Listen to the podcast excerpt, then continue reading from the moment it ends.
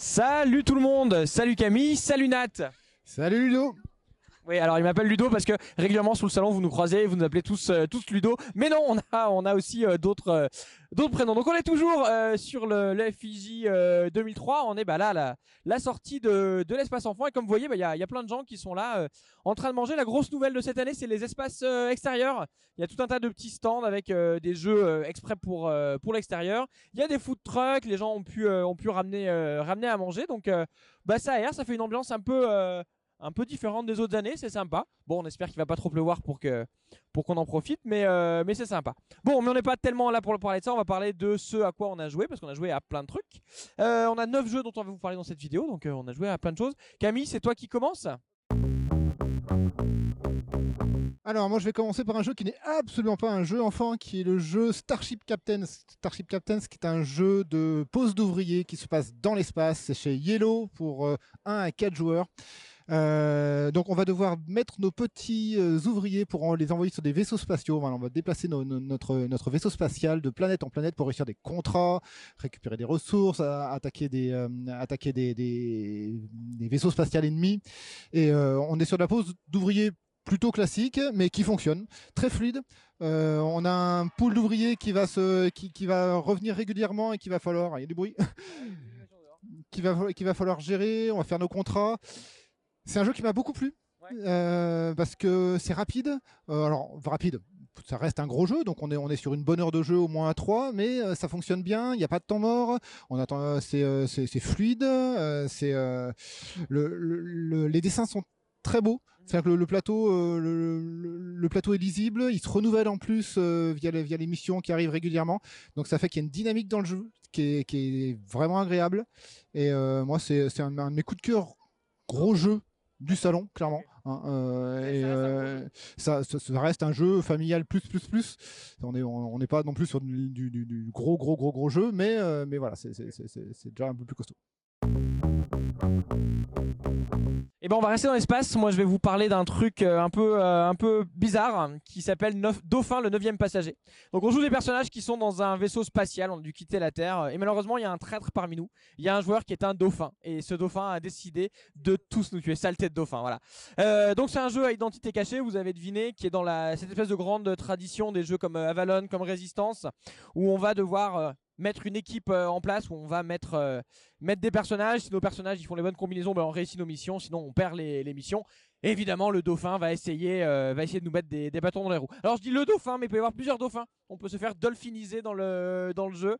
Voilà, il faut faire attention à ce que le dauphin ne devienne pas le capitaine, sinon il va inonder le, vaisseau spatial. Bon, donc ah, l'univers est inspiré d'une BD apparemment connue en, en Italie ou en Espagne, je ne sais plus. Euh, le jeu est foutraque. Il y a besoin d'une application qui va scanner les cartes qu'on va jouer parce que euh, pour, pour savoir si on y est arrivé ou pas à faire, euh, à faire les choses. Euh, ce qui rend le jeu pas fluide. Euh, on sait pas bien où on va. Mais cette espèce d'ambiance un peu loufoque est assez marrante. Parce que voilà, on est en train de dans l'espace, on dit mais c'est toi le dauphin, mais non, je suis sûr que c'est toi le dauphin. C'est idiot, mais ça le rend, ça le rend sympathique. Donc très très bizarre comme expérience. Je vous invite euh, à essayer pour vous faire un avis parce que c'est euh, perturbant. Surtout qu'il y, a- il y a des extensions apparemment avec des trucs encore plus loufoques euh, qui, qui- qui arrivent. Donc voilà. Si vous aimez ce genre de jeu, allez voir. Ça peut, ça peut vous intéresser. Alors on a commencé sur un thème espace, on va y rester un petit peu. Moi je vais vous parler d'un jeu qui s'appelle Nimbus. Donc on est un petit peu plus bas là, on est dans les nuages. C'est l'espace quand même. Nimbus c'est tout simplement euh, un ricochet pour les enfants. Euh, donc euh, c'est déjà il s'appelle pas Ricochet chez Kids, on est bien content. Il y a Nimbus et il y a Stratus aussi qui est alors Nimbus c'est à partir de 7 ans, Stratus ça sera à partir de 10 ans. Ça joue pas exactement de la même façon. Non. Le, le principe étant que on a une grille euh, avec des, des thèmes, par exemple des, des choses qui, qui, qui se mangent ou des choses qui sont rondes, et on va avoir des polyomino de, de quatre cases et de formes différentes qu'il va falloir poser sur euh, ces thèmes justement, euh, identifier les thèmes et les recouvrir. Et une fois qu'on a fini de recouvrir toute la grille, il va rester euh, quelques cases euh, qui sont libres où il y a des images aussi. Et là, on va découvrir que ces images forment des lettres. Euh, et, la petite phrase à la fin euh, de, l'image va nous dire qu'il va falloir lire quelque chose comme ça, comme par exemple dans, euh, les nuages, il y a, quand on lit en horizontal, on va lire un M, puis un A, puis un G, puis A, on se dit, oh, il y a de la magie, Et c'est pas fini parce qu'après, il va falloir lire aussi à la verticale. Et là, on se rend compte que bah, magie, c'est tout simplement l'anagramme de l'image. Et du coup, une fois qu'on a fini ça, on se dit, mais c'est tellement brillant. Ouais, oui, oui, c'est brillant. Enfin, moi, c'est euh, clairement le coup de cœur du salon. Là, c'est, euh, j'ai juste pu applaudir à la fin de la découverte de ce jeu-là. On bien vraiment le, coup de cœur. C'est, euh, on retrouve, parce qu'on a parlé, on a parlé de Nimbus, mais sur le, j'ai oublié le nom du Stratus, qui marche pas pareil, mais on retrouve ce côté ricochet avec les jeux de mots, avec cette maîtrise qu'ils peuvent avoir des mots et des, trucs qui ont, qui ont ensemble. Enfin, c'est euh, c'est vraiment génial. Euh, je vais pas faire de pronostic parce que je, porte euh, la poisse, mais bon voilà, c'est à partir de 7 ans, donc c'est un jeu enfant, donc euh, on lui souhaite plein d'avenir dans un de, bon avenir dans un an. Voilà. Je te, repasse la main Camille, tu vas nous parler de transpersonnage. On change un peu d'ambiance mignonne là. Ah, transpersonnage, effectivement, c'est tiré euh, de la bande dessinée éponyme.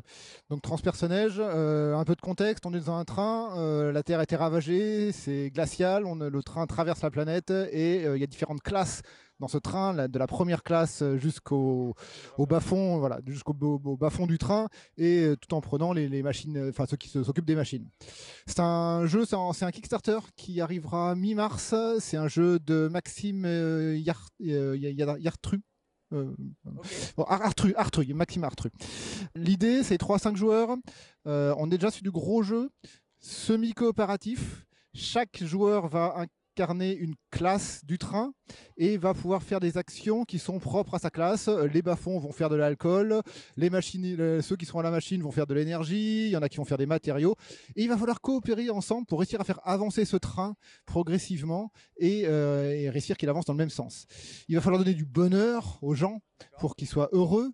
Et euh, alors c'est du sommet coopératif dans le sens qu'on a quand même chacun des nos objectifs personnels qui est d'avoir du bonheur. Et euh, il y a un truc il y a un twist très particulier dans le jeu, qui est qu'à un moment, on va pouvoir changer de classe. Et on va pouvoir faire une révolte et dire, moi, je suis, euh, je suis dans les bas-fonds, je vais faire une révolte, et ben, je vais prendre la place de la première classe. Et eux, ils vont devoir repasser en, queue de train. Et donc il y a toute une mécanique qui se fait autour de ça. On a la gestion de ressources pour gérer les ressources entre les différents clans, les différents wagons.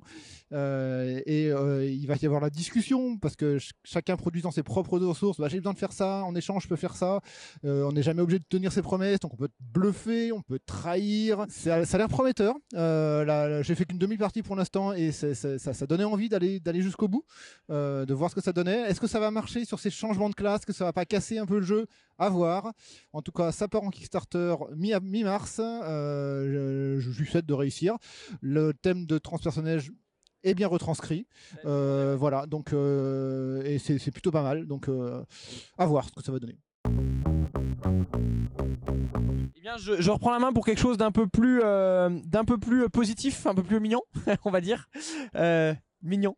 Safari Splash, Safari Splash, c'est un petit jeu pour pour enfants.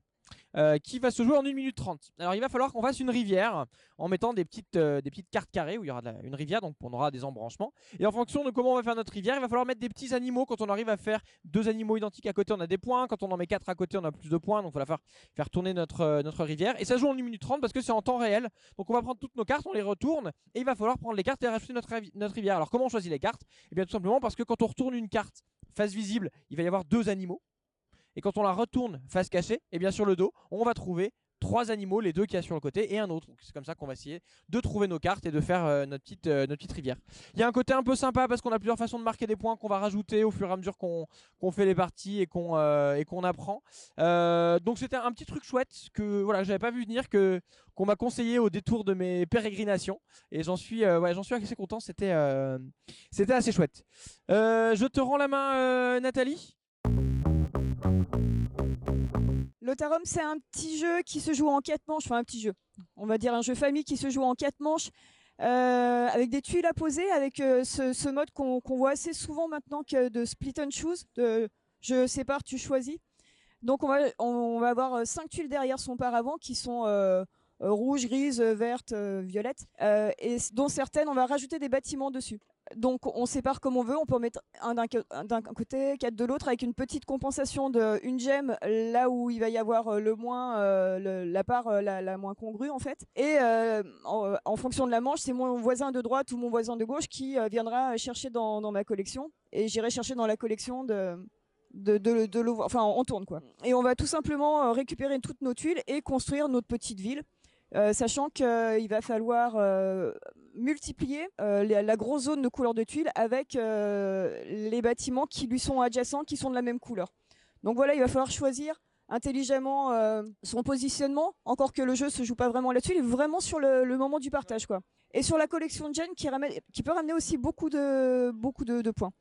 Donc j'ai un peu peur que finalement avoir cette stratégie de je, juste je vais faire des gemmes, je vais prendre la plus petite partie qu'on m'offre, prendre des gemmes tout le temps et essayer de, faire euh, avec euh, ce qu'on m'a donné, je composerai avec. Mais c'est hyper agréable, ça joue assez vite, 4 manches, ça passe très bien, ça joue en 15-20 minutes. Et, euh, voilà, pour ce type de jeu de, split on choose, ça marche super bien. C'est un peu la mode, non Je crois. On va en parler d'un autre plus tard. Les split on choose, il y en a d'autres. en a, il y en a d'autres, il y en a d'autres comme ça. Écoute, je reste, je reste sur toi. Tu nous parles de Triqueta? Alors Triqueta, euh, oui, c'est presque. Euh, ouais, non, on n'est pas dans, la même, euh, dans le même type de jeu. Là, on va avoir. les Triqueta, c'est une espèce de forme, en fait, d'entre-là. et c'est ça qu'on va essayer de recomposer. C'est des animaux. Et il y a plusieurs types d'animaux. par exemple, je sais plus, un, bouquetin, on va dire.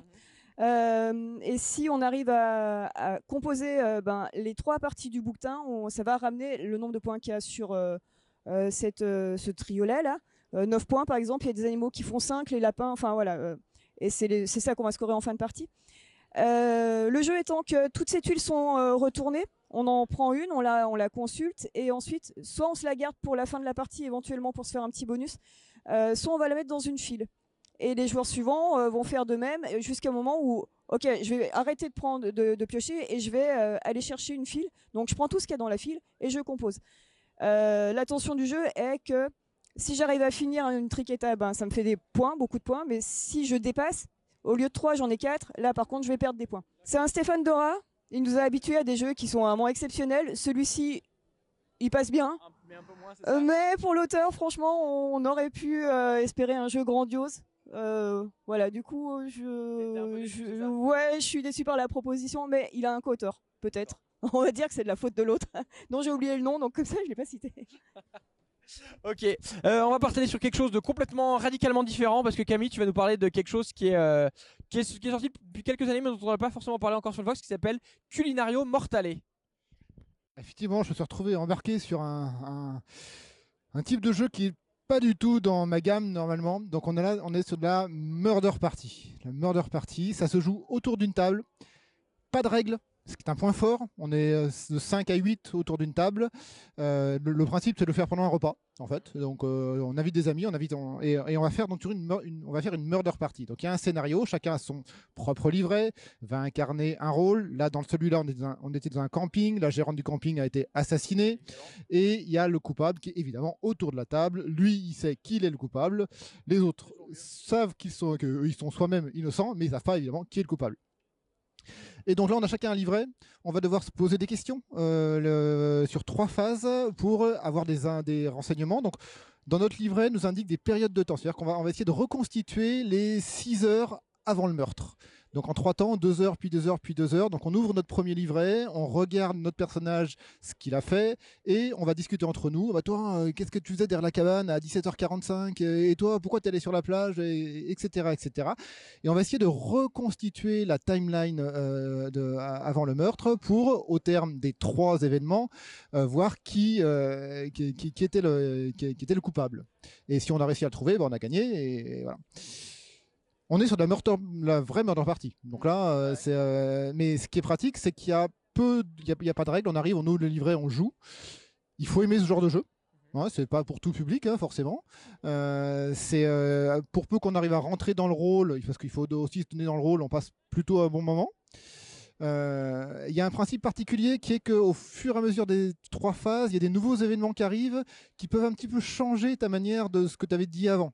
Euh, tu apprends des choses que tu avais fait, mais, euh, mais tu n'étais pas au courant quand tu as commencé à jouer, forcément. Ce qui peut un peu changer ta façon de, ta façon de jouer. Et, te, faire, et te rendre suspect du coup. Et te rendre suspect, c'est l'idée. C'est effectivement plein d'éléments font en sorte que tout le monde peut être suspect et il faut réussir à trouver, à trouver quel est le bon. Ça marche bien? Parce que moi j'ai passé un bon moment alors que c'est pas du tout mon type de jeu. Euh... joué en combien de temps? La partie fait une heure et demie, de une heure et demie à deux heures. Donc c'est quand même. Ouais, ouais, c'est plutôt, c'est plutôt rapide. Au bout d'un moment, quand on a fini la première phase, on dit bon, on arrête là, on passe à la deuxième parce que on, s'est dit tout ce qu'on avait à se dire, hein, donc euh, voilà, tout simplement. Par contre, ça permet d'agrémenter du coup euh, le repas plutôt de, manière plutôt sympathique. Ça a l'air beaucoup plus euh, rapide à mettre en œuvre qu'une vraie murder party où on doit prendre connaissance de son rôle et, et ensuite l'incarner. Là, tu dis une heure et demie, c'est beaucoup plus rapide qu'une murder party. Du coup, c'est une expérience qui est très accessible pour euh, ce type de jeu Alors effectivement, tu arrives, tu ton carnet, tu as une demi-page à lire sur ton personnage, donc tu mets 5 minutes pour savoir qui tu étais, 5 minutes pour avoir le contexte, et c'est parti. Donc effectivement, il n'y a pas de préparation d'amont, il n'y a pas de préparation de personnage, tu sais tout de suite qui est ton personnage, tu n'as plus qu'à rentrer dans le rôle immédiatement. Donc il, y a, donc il y a sept enquêtes différentes, de ce que j'ai compris. Donc là, on a testé une première, il y a, voilà, il y a sept boîtes. La première est plutôt soft, celle d'après ont l'air plus trash, d'après ce que disait le, enfin, celui qui nous présentait le jeu. Particulier pour moi, parce que je n'ai pas l'habitude de jouer à ça, mais c'était vraiment sympathique. Et eh bien, on va revenir euh, pour, euh, pour conclure sur quelque chose d'un peu plus, euh, on va dire, habituel sur ce qu'on joue sur le salon. Je vais vous parler de Rivality. Donc, Rivality, c'est un jeu de, pose de tuiles et de majorité on va construire un petit plateau où on va, on va poser des tuiles et sur ces tuiles on va mettre, euh, on va mettre des golems et il faudra avoir la majorité pour contrôler la tuile. La tuile elle nous rapporte des points, c'est celui qui a le plus de points à la fin de la partie qui, gagne. Alors comment on va mettre nos golems? Eh ben, C'est tout simplement quand on va mettre une tuile, chaque fois qu'on rajoute une tuile, elle a des petites flèches sur le côté, pas sur tous les côtés, sur certains côtés, qui va nous dire bah là tu poses un, deux golems sur la tuile adjacente ou trois golems sur la tuile euh, à, deux, euh, à deux adjacentes. Et comme ça donc on va pouvoir placer nos, nos petits golems. Ce qui est sympa, c'est que sur chaque tuile il y a un maximum de golems qu'on peut poser. Il peut jamais y en avoir plus de 5. Donc on pourrait dire, bah, quand c'est rempli, on peut pas mettre d'autres golems. Non, non. C'est que les nouveaux euh, arrivés poussent les précédents. Donc en fait, ces majorités qu'on pense avoir euh, acquises, elles sont jamais acquises parce qu'on peut toujours avoir quelqu'un qui, arrive, euh, qui arrive derrière. Le jeu m'a vraiment beaucoup plu parce que justement, on a dit on a, des flèches sur nos, tuiles. On se dit, bah attends, quand je vais poser ma, tuile, je veux maximiser les golems que je vais poser. Sauf qu'en réalité, en général, la tuile elle va pas bien on n'arrive jamais à maximiser parce que l'endroit où le dernier joueur a joué, on va pas pouvoir mettre nos golems. Il y, a, plein de, petites règles qui font que chaque tuile à placer, on en a que deux en main, c'est un espèce de crève-cœur parce qu'on se dit merde, j'ai ces deux pouvoirs, il y en a un qu'il faut que je sacrifie, mais là, c'est ce qu'il faut que je joue. Euh, on va essayer de construire des choses un peu dans le futur, mais en fait, le plateau peut changer, euh, peut changer assez vite. Et c'est le problème entre guillemets. Mais moi, je trouve ça plutôt sympa. C'est justement, on n'est pas sur nos, euh, on n'est pas sur nos acquis. Ça a été assez, assez fluide. Moi, j'ai bien aimé. Moi, j'ai trouvé ça, je ça chouette. Toi, tu as joué ou pas? Alors pas sur ce salon-là. Il y, a quelques mois, ouais. Mais le, fait que le, plateau change et quand t'avais prévu un super coup et quand c'est à toi et que tu t'es fait piquer ce, coup-là, ben il va falloir reprendre quelques minutes pour réfléchir et parce que le plateau étant de plus en plus grand, il y a des multiplicités de, choix et euh, ça plombe un petit peu le tour de jeu. Ok, alors moi c'est vrai qu'on a joué, qu'à deux et que finalement comme t'as pas tant de choix que ça et qu'en fait une tuile elle a que deux, elle a deux ou trois grands maximums endroits où elle va rajouter des golems. Finalement, euh, t'as pas tant de choix que ça, je voudrais que ça aille vite. Mais peut-être qu'il y a plus nombreux, c'est peut-être euh, c'est différent. Donc voilà pour euh, bah, les 9 jeux qu'on a, qu'on a joué ces, ces, derniers jours. Il me reste à vous dire bah, bonne journée, à bientôt, et puis on se revoit bientôt pour bah, la suite de nos aventures et des jeux dont on va vous parler. Ciao